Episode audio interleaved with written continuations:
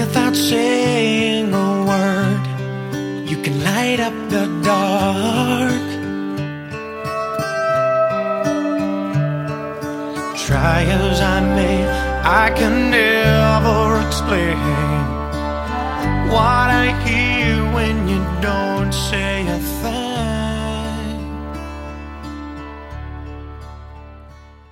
欢迎大家收听师兄师姐说职场新一期节目，我们嘉宾仍然是 Peter。上一期呢，他其实有跟大家分享之前在国外读书以及回国找工作的一些经验。然后这一期呢，我们会继续的深入聊一些。接下来有一个问的问题啊，他说你回国之后发现你留学的这段经验对求职有没有帮助？优势和弱势各在哪里？留学的话，我觉得我自己个人的观察，对于绝大多数人的工作，无论是你在国内的学习经历，还是你的留学经历，很难直接帮助在你的工作上。很难说，比方说你在一门课程上 MC 四零八这门课程上所学到的一些东西，就直接能够 C 四零八什么鬼？啊，我就随便编一个代号嘛嗯，然后就直接在你的工作当中就就能够用上，这种这种情况还是蛮难的。更多的还是一种思维方式的对，虽然这个解答比较的比较的笼统。其实你应该告诉大家是说，你拿着一个海归的学历，硕士学历，比大部分的在国内念的同学来说，应该会有人更愿意考虑你来参加面试吧，对吧？我觉得他应该想知道的是了解的是这个，就比如说你在你在 LSE 和如果你就在国内念一个大学，可能也是一个名牌大学，这个中间会不会有差异呢？嗯，以我自己个人现在筛简历的感觉，我并没有感觉到特别明显的哦，差异，因为我看完一眼学校，只要不是特别烂的学校，或者是我对之抱有成见的学校，你有什么成见啊？啊，我对于有一些学校我是抱有抱抱有成见的，不好意思，这是我自己个人的问题。比如说对哪个？啊、我们可以不在节目当中分享这个事情。可以把它剪掉。对，然后的话会直接的、快速的到这个这个人的经历，对，专注这一点对于求职来讲是更重要的。你可能在你的 cover letter 里面写说我很喜欢做布拉布拉领域，然后我一直对这个领域很感兴趣，我常年持续的关注。你可能说了很多这样的话，但是如果我发现你的简历里面，你对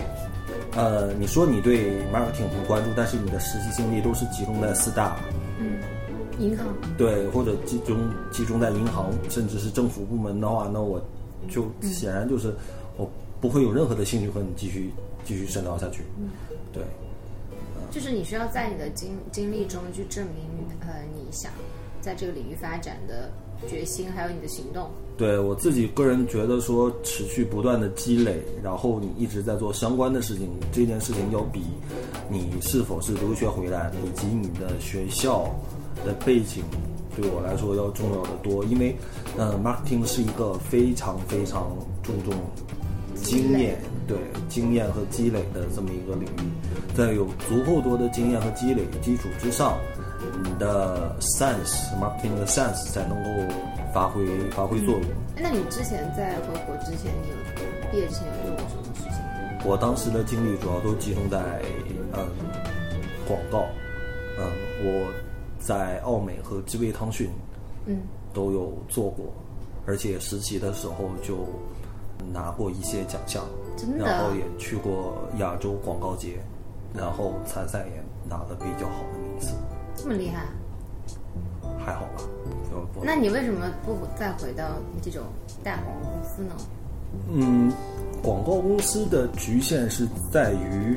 真的比较少的团队能够有机会去立的一个项目，更多的时候是做一些嗯走账，对一些比较琐碎的琐碎的事情。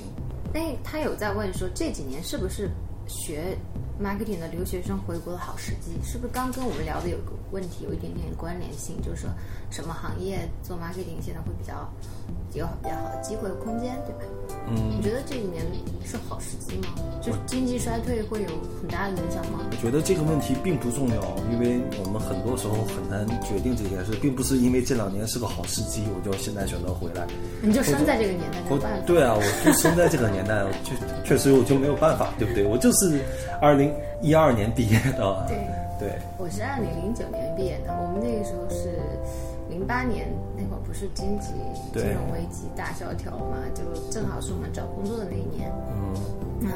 也没有办法，就就在二零零九年就必须得毕业了。当时很多同学也没什么很好的出路嘛，就可能呃有着进投行的实力，可是一开始可能只能在四大待着，就停停摆了一到两年之后，就要再回到投行去的。我的话是比较，我当时是选择了延延迟毕业，嗯对对，因为当年没有很好的机会嘛，嗯就所以我觉得可能是他想要了解的这种，现在中国这边。可能大大家多少也知道这两年的经济形势的确不是很好，对吧？但是我自己的体验就是，以我这个这个已经工作了五六年的经验是说，在 marketing 这个领域里面呢，像 Peter 刚刚分享说，有我们新新的产业出来的话，其实机会还是不少的。就是就是可能可能底层的消费啊，比如说这两年我的朋友他的妈妈可能在经营一个。嗯，自己的工厂是给这个手机以前做硬件的，嗯本来以前可能很赚钱，他们还扩张了，还多买了机器啊，然后生产更多的东西，然后销售给他的下游。但是呃，会发现就是这这这两年就不行了，然后设备什么都闲置了，可能要把这些资产都转卖掉，才能够可能不会继续亏损更多的东西。所以就可以看到说，有一些产业可能就真的是不太好这两年，但是有一些产业也并没有受到很大的影响啊，对吧？啊，就是这这个这个话唠的就特别大了，涉及到中国宏观经济形势的研判以及其他的这些东西，我觉得也并不是今天节目的主要内容。对，所以他他说选择什么样的时机，我觉得倒不如说选择什么样的行业吧。嗯，对的，我觉得还是看你自己更对哪些行业、哪些领域会更有兴趣一点。市场是一个横向的一个学科，对，每个领域它都会需要，那么你需要做的就是找你这样的结合点。在市场的这个领域呢，国外有一些工作经验，在回国的时候，会不会比毕业就直接回国找工作要更加有优势？呃，我觉得这个比较不应该在刚毕业以及在国外工作了几年这两个之间来进行，而是应该在，比方说你毕业之后在国外工作三年，或者是你毕业之后就回国，然后工作三年，同样是有三年的工作经验，嗯，然后在国内和国外不同来进行比较。如果是后者的话，呃，我的个人的感觉是，并不会有明显的优势。觉得这是一个各有优劣的选择，主要是你在国外工作那几年的时间里面，你所积累下来的人脉以及渠道资源。以及相当一部分的经验是很难用回在国内，所以在这一点上，可能是嗯自己个人的喜好和意愿起到的作用要更大一些。如果你喜欢国外的经验，喜欢国外的工作氛围，喜欢国外的生活节奏，呃，你选择在国外工作几年再回国会更好一些。嗯，我其实也是这个感受啊，因为刚刚在节目的上半期，其实我们聊到了，就是国内外其实做 marketing 和 digital marketing 好，其实差异会很大嘛，方式也好，对吧？资源也好，特别是相关的这个人都会非常的不一样。如果说你你是一个做分析的角色，你可能在这种支持性的，这叫什么？就后台部门算是，或者说中间部门，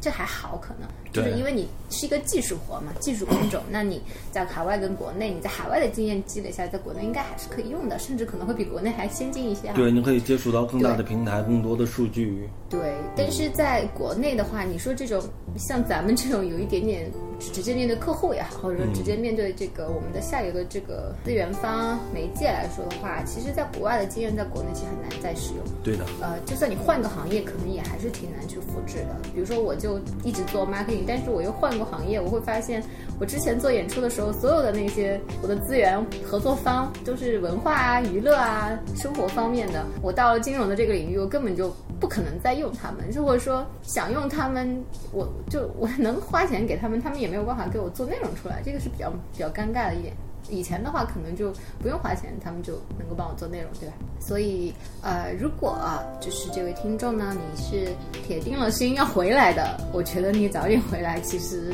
会更好一点。对，就在如果你确定自己长期的方向是在国内，而且是觉得说工作比较重要，嗯，那么我自己个人的建议是，你可以其实有漏掉一个问题，他说有一些企业他可能会倾向于招有海外的经验的人，那公司对于有这个，就比如说海归吧，会嗯有什么不一样的期望吗？嗯，因为很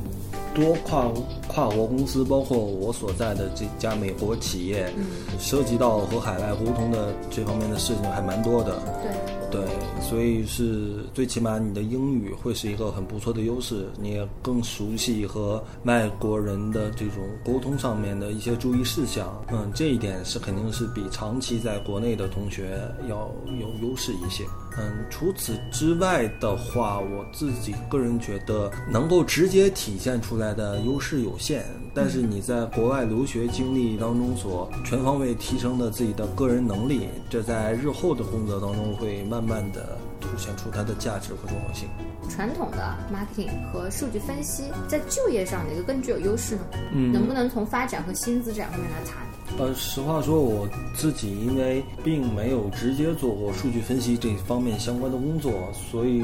也没有办法去回答说职业发展以及薪酬这方面的相关问题。我做的更多的是偏向于呃这一块儿，以及线上 digital marketing 的一些具体的实际业务。嗯，所以很抱歉不能够直接回答这个问题。我自己的感受，我可以聊一聊啊，就是我在一个就是大外企里面，其实这个数据的话，因为用户量比较多的话，就是它相对来说数据会比较比较丰富啦，就是嗯你能可能看见的东西会更多一些。但是我能对比的就是大型的企业，特别是有这种做数据分析传统的或一致性的这种外企，和中国的，是比如说小型的、中小型的这种互联网公司，虽然他们也会有数据，但是他们其实对数据的挖掘和使用的程度是不太一样。因为不同的公司，它的驱动模式也不一样。有些公司是技术驱动，有些公司是营销驱动，有些公司是产品驱动。当然有也有一部分公司就是数据驱动。对，对，它所有的决策都是数据相关的。嗯，但是很多公司，比方说像像 Tesla，嗯，呃，这种公司它就是强技术驱动。它相比于其他的车企而言，就是它在电动车领域里面这么多年所积攒下来的，呃，技术壁垒。对那么显然，它不太可能是根据市场的数据来去反向的调整它自己的产品和技术。对，所以这一点上，就是数据分析会在不同公司扮演不同的角色，在不同的层次上有它自己的重要性。嗯对。国内是不是有针对留学生的招聘网站？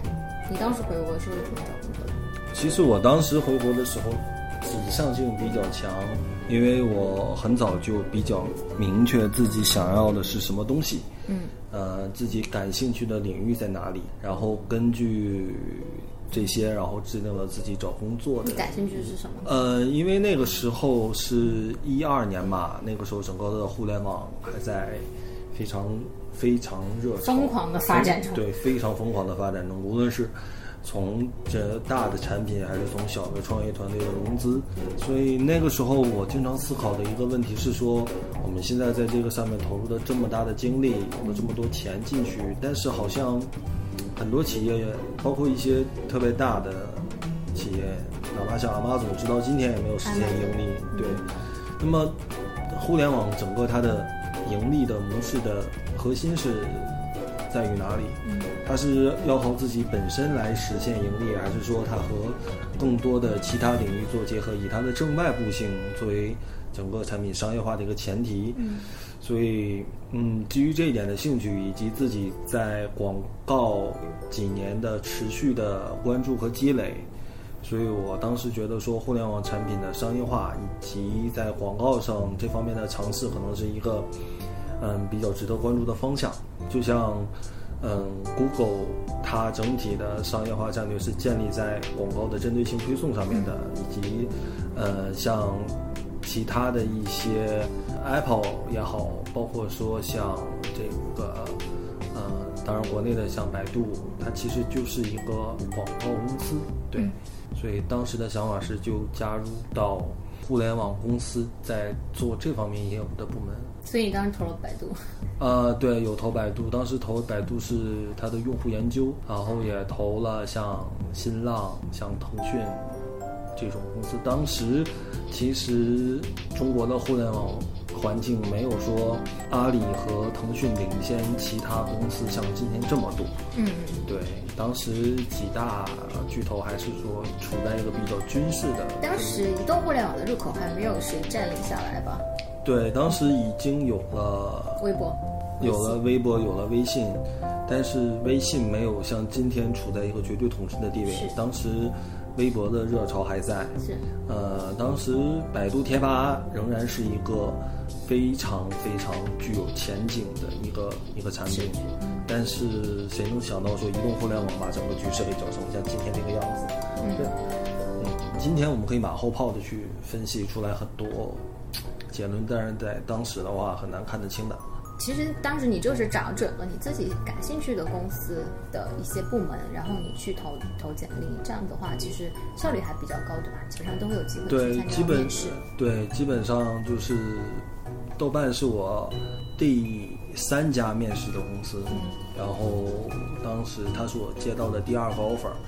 然后我就直接就接了豆瓣，因为当时豆瓣的商业化进行的非常的失败，当然今天看起来仍然非常的失败，我并没有改变什么。对，但是你不往走这一遭是吗？啊，是，对于自己的提升还还还蛮多的，在豆瓣学习了很多失败的经验。不要黑豆瓣了，好不好？我们都是豆瓣出来的。没有黑豆瓣，我很爱它。豆瓣有一个很很诡异的气氛。我当时去面试的时候，因为我当时在嗯，也是换工作嘛，就是从咨询出来做一年觉得没劲，然后去找的时候，其实跟我本身的经历相延展的，可能还是有一些咨询公司给我发了 offer，嗯，我也去面了一些。互联网里面就只投了豆瓣这一家，而且还是通过一个朋友转的简历。他其实我对豆瓣没有特别多的了解。我当时我记得这个 boss 面试我的时候就说你为什么想做这个，然后我就后来发现其实这个问题很重要，就你为什么想做这个事情是一个你可能能回答出来，听上去很虚的东西，可是老板可能会很重要、很很 care 的一个一个。我当时回答就是我想做一点跟就是我当时一一一零年。跟你还不太一样，就是那那会儿还可能处在 PC 端，移动互联网刚开始的时候，豆瓣的确是上升期嘛，就是刚刚融资完 C 轮，我当时去的时候刚刚融资完 C 轮，还没有公布消息。那所以你拿的也是三块钱的三美元的期权？我没有拿，因为我离开的时候还没买一年，差一个月。哦。对，但我当时走就比较急，是因为下一个项目已经开始了。我当时说我想做互联网的事情，这是我的方向。然后另外就是我想做跟文化有关的东西，你锁一下就基本上就锁在了这家公司了。豆瓣有一种莫名其妙的氛围，它会让你觉得，哎呀，虽然他给的钱不多，可是你很想去，是吧？所以我们都套套进去了。没有，当时豆瓣给我的钱还可以。是吧？那说明当时你来的时候，那个部门可能会好一点，因为我不在商务部门，我在 BD 的部门。对，就你们是创造价值的部门，我们是不不直接创造价值收入的部门，所以我们就比较一般。嗯嗯，然后我们收回来吧。好。嗯，海外公司，也就是外企与国内的企业，或者说在国内的外企以及国企、民营企业、政府。创业公司机构的工作环境和文化有什么？这个问题我可能只能回答关于创业团队以及关于外企的这。在中国的 office。对，因为我只在这两个类型的企业当中混过。嗯，先说说外企吧。嗯，其实很多人都知道，很多在国外混得风生水起的外企到中国来都会遇到水土不服的问题。对，呃，夭折了。对，早些的案例有易贝，有雅虎。有雅虎，有高朋，然后近近年来的案例，可能 Uber 对，优步不算吧？最开始混的也很步履维艰嘛这。个还好。对，呃，那可能 LinkedIn 算是另一个例子，以及前两年的 Tesla 都会面临着水土不服不服的问题。对，呃，就像我们在上一期之前所谈到的一样，就是你面临的是一个完全完全不同的市场，所以你在做很多事情的时候，外企会发现，哎，你做的东西并不灵，呃，你可能换了在中国做的很成功的人来执掌你在中国的 office，发现哎也不是很灵。这是一个你把不同的文化和不同的操作方式吸收到你的组织里面来所必须要经历经历的这样的这样这样的阵痛。啊、有些企业就 survive 了，活下来了；有些企业并没有。但是在这个过程当中，一定是冲突非常的严重，很多企业都是陷于这样或者那样的内耗的问题。斗争在外企工作的话，可能并不是说像很多人想象的一样，嗯，就是和国企完全不一样啊，完全不存在这样的人事斗争啊，完全不存在说，嗯，国企这样的官僚啊，其实很多时候都还是存在的，只不过可能表现的更光鲜亮丽一点，并没有把很多很见不得人的事情直接大家放到台面上来说，呃，可能大家斗争的时候底线也会抬升的更更高一些，不会出出现嗯特别特别下流或者是那种你死我活置之死地的那种。整体而言，嗯，外企还是操作起来相对的有有规范，然后整体环境呢还是要相对更好一些。我之前遇到过一些在大的外企在中国的分公司工作的朋友嘛，他们整体而言，觉遇遇到最大的瓶颈就是。不管是他们自己职业发展的瓶颈，还是说整个公司在中国业务的发展瓶颈，其实都基于一个问题，就是国外对国内的掌控，特别总部对国内的业务掌控很强，而他们的意识又没有办法去沟通到位。就很简单，就说电商好吧，电商这个京东对六幺八刚过去，那天猫创造了一个双十一，对吧？京东也搞了一个六一八，你会发现他们为了做这些促销，他们会去用一些很大的这种年度性的 campaign 来制造一些这样的机会，让自己获得非常非常大的业务的一个提升。美国人根本不能理解这什么鬼啊！他们甚至不能理解你为什么要在地铁墙里面铺一整块的广告这件事情。你要跟他说我包国贸一个地铁站一百万什么？所以你看不见他们国外的那些公司可能对我我能见到就是 LinkedIn 去年做了一批广告，请了一堆比如说中国的这个企业家，包括类似于敏红之类的人，还有徐小平，他们做了一一个这种地铁里面的这种风向的广告。除此之外，我没有见过他们做任何事情。嗯，而且那个广告做的还我觉得并不是很很对，其实很很多外企，它一个比较大的限制和问题就是它笃信自己的产品，笃信自己的技术可以解决不同市场下面的问题他。们更相信于产品和技术本身。对，但是在中国的话，因为很多竞争者他的底线并不是像国外那么的高，无论是他的抄袭策略，或者是他的所谓的盘外招，总会把事情怎么说呢？他会把你尝试拉到和大家同一水平线，然后用他丰富的在市混战市场上的经验来把你给击败。对，对，当年的易贝就是这么死掉的。嗯，所以其实，在外企的话，在国内的话，就是新兴的行业里面，其实还是有一些困境在的。对。然后另外就是说到这个相对传统一点的外企吧，就是可能消费品啊之类的，或者是一些在中国已经发展了好多年的这种大的公同样也是有这个问题，因为 marketing 本身是一个非常本地化的事情。呃，大外企当年在在这些中国的本土企业还没有超前或者是跟进的时代，他们有着非常大的优势。比如说我们那个时候会觉得，哎呀，洁是这个 marketing 的黄埔军校啊，对，宝洁它也有 consumer insights 的部门，它有专门的数据分析的部门，对吧？对，包括很多的，就你可以看到有校园招聘大外企都都有这样的部门，他们也非常专业，他们有很好的训练。但是这些年你会发现。说，本土的企业做的，他们对于新媒体大的这种内容的合作的把控，会比大外企要快很多、敏捷很多。对而且关系也更深。春江水暖鸭先知。对对，中国的企业就是鸭子。这样说好像有一点点，稍微有点悲观啊。但是因为因为我相信这位听众他已经在国外待了还蛮多年，因为他念本科嘛，所以其实这些年的变化真的是四年，可能就是一个完全不同的时代了。对，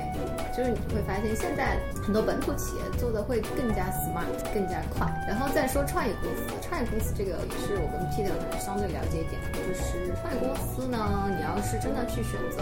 风险高，收入有可能会比较，回报可能也相对来说比较高。你选择一个公司，它的风险指数和回报指数都总是完全相关联的嘛，对吧？你要去一个稳稳当当的外企，可能你能看到就是你眼前的这份薪水，你不会有什么财富上快速增长的这个空间，对吧？但是你如果去创业企业的话，最重要的我我自己个人认为还是创业创业者本身了。嗯，基本上一个创始人可以决定一整个创业团队很多很多方面，包括他的风格、他的三观、他的哲学、做事情的逻辑。所以，如果你自己比如说经济上面没有太多的压力啊，比如说你不用靠一份就是死工资来养活你自己，我觉得你如果有特别心仪的产品，因为现在中国内你要是回，你会看到很多的产品，对吧？特别是在就移动互联网这个领域里面，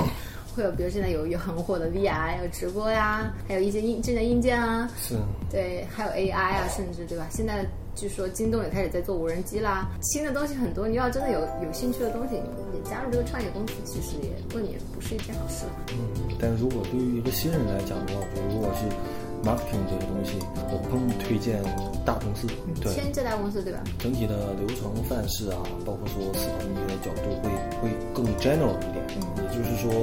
呃，你的经验可能对于其他的领域界限的意义更大。如果你一开始就进入到一个创业公司，嗯呃，你很可能是学习的东西都是很。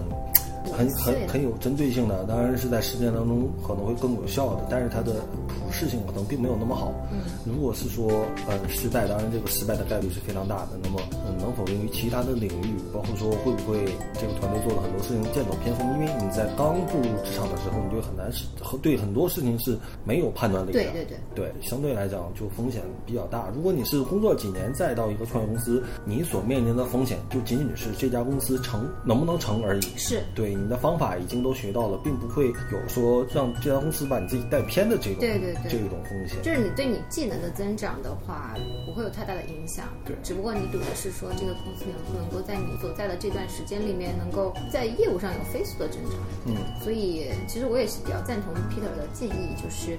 呃，如果有机会的话，可以在一个对来说成熟、有规范的这样的公司，先从事市场方面的工作一段时间，对然后你再打把这个基础打牢之后，在这个方法论构建 构建的比较完整之后呢，你再去感兴趣的领域，因为创新的东西在 在未来这五年不会停止吧？呃，永远都有机会别说五年了，接接下来应该很很长一段时间，对，都不会停止，因为旧的经济增长模式已经我们把它给基本上给挖掘到挖掘到极限了。对，嗯，想要说，嗯，经济上有更多的突破，无论是国家政府也好，还是说想到我们每个个人也好，我们不可能再依赖于原有的经济增长模式。是所以创新，呃，则成人吧。嗯虽然说整体失败的概率还是蛮大的，但是如果你不进行创新的话，咱们这个国家也好，包括整个世界也好，是一一定会挂掉的。上升到了世界和宏观经济学角度。对，我们更占世界和平。好，那我们节目就到此啦，好的，谢谢，感谢大家收听，拜拜。拜拜。